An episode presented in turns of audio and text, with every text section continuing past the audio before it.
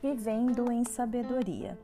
Viver em sabedoria é a forma mais segura de termos nossa vida preservada.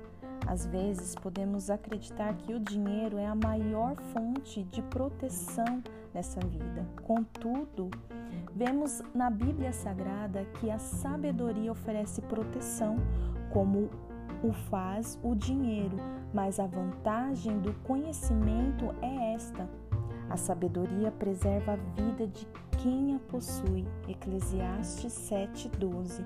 Ou como disse o apóstolo Paulo, o amor ao dinheiro é a raiz de todos os males. 1 Timóteo 6:10. Procurar viver cada um de nossos dias com sabedoria é, de fato, uma importante decisão a ser tomada.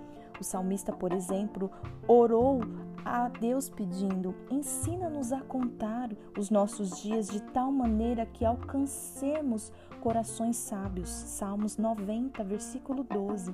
E podemos com absoluta certeza repetir essa mesma oração.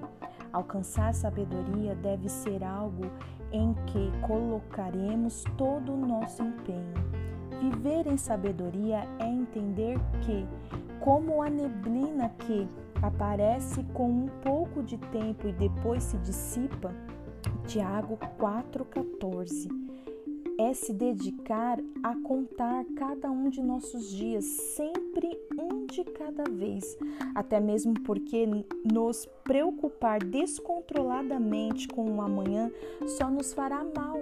Afinal, basta cada dia o seu próprio mal. Isso está em Mateus 6,34.